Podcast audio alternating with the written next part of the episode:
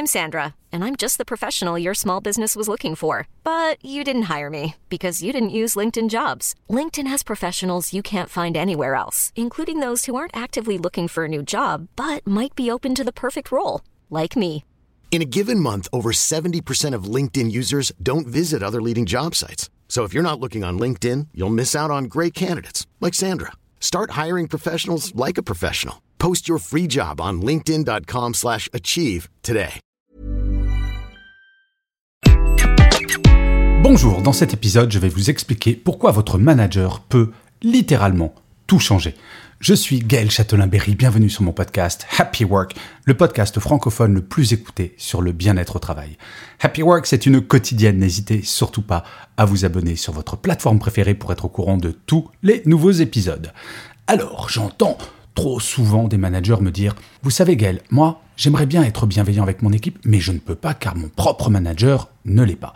Eh bien, vous savez quoi? Ça me rend fou quand j'entends cela. J'ai été manager pendant des années et parfois dans des entreprises toxiques, vraiment très toxiques. Et pourtant, mon mode de management n'a jamais changé. Dire que notre comportement en tant que manager est totalement dépendant du type de management que l'on subit est tout simplement lâche. Ce n'est pas parce que son supérieur est toxique que l'on est obligé de l'être. Alors oui, cela suppose de faire preuve de courage. Et cela tombe bien, le courage managérial fait partie du management bienveillant. Mais imaginons un manager qui travaille dans un environnement toxique. Que peut-il faire concrètement avec son équipe? La première chose qu'il peut faire, c'est utiliser l'effet parapluie. Le ruissellement du stress. Vous connaissez? Eh bien, c'est tout simple. Imaginez, le comité de direction d'une entreprise commence à stresser pour une raison, peu importe laquelle. Chaque membre de ce comité va commencer à stresser sa propre équipe. Chaque membre de ses équipes va stresser à leur tour chaque membre de la sienne, et ainsi de suite. Sans effet parapluie, en quelques jours, le stress qui ne concernait que quelques personnes va se diffuser dans toute l'entreprise. Faire parapluie, c'est mettre un terme à ce qui n'est pas une fatalité. Ce n'est pas parce que mon propre boss me met la pression que je dois la mettre à mon équipe. En effet, je peux soit refuser de le faire, et oui, un manager a le droit de dire non à son propre manager.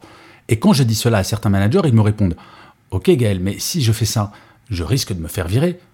Euh, eh bien oui, et c'est cela le courage managérial. Faire passer le bien-être de son équipe avant toute chose, y compris le sien.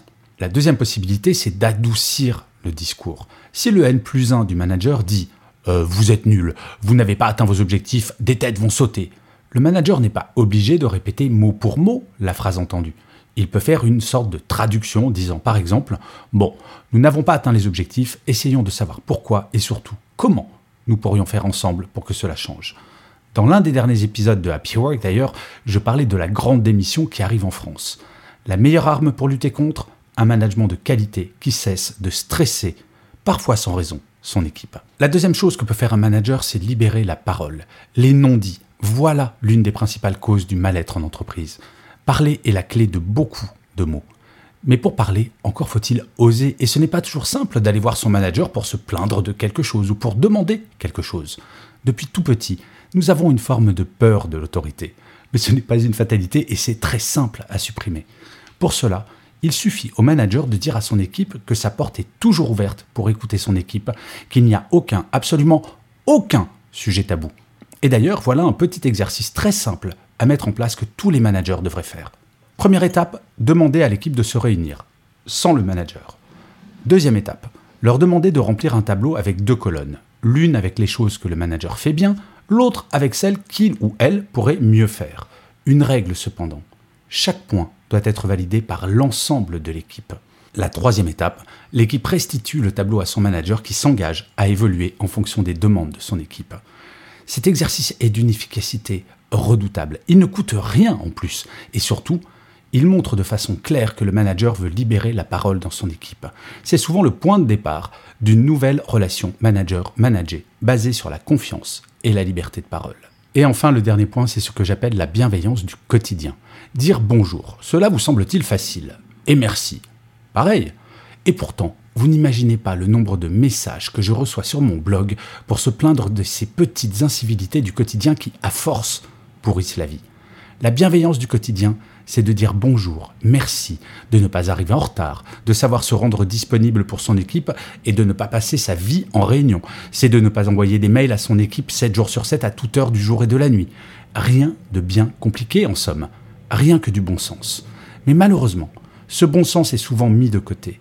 Plus de 50% des démissions sont dues à un management de mauvaise qualité.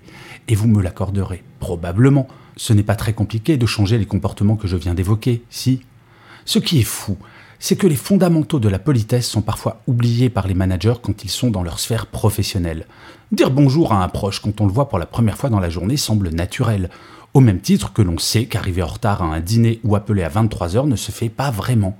Et pourtant, une certaine schizophrénie existe chez certains entre la sphère privée et la sphère professionnelle. Et si nous mettions les deux en cohérence, ça serait pas mal quand même.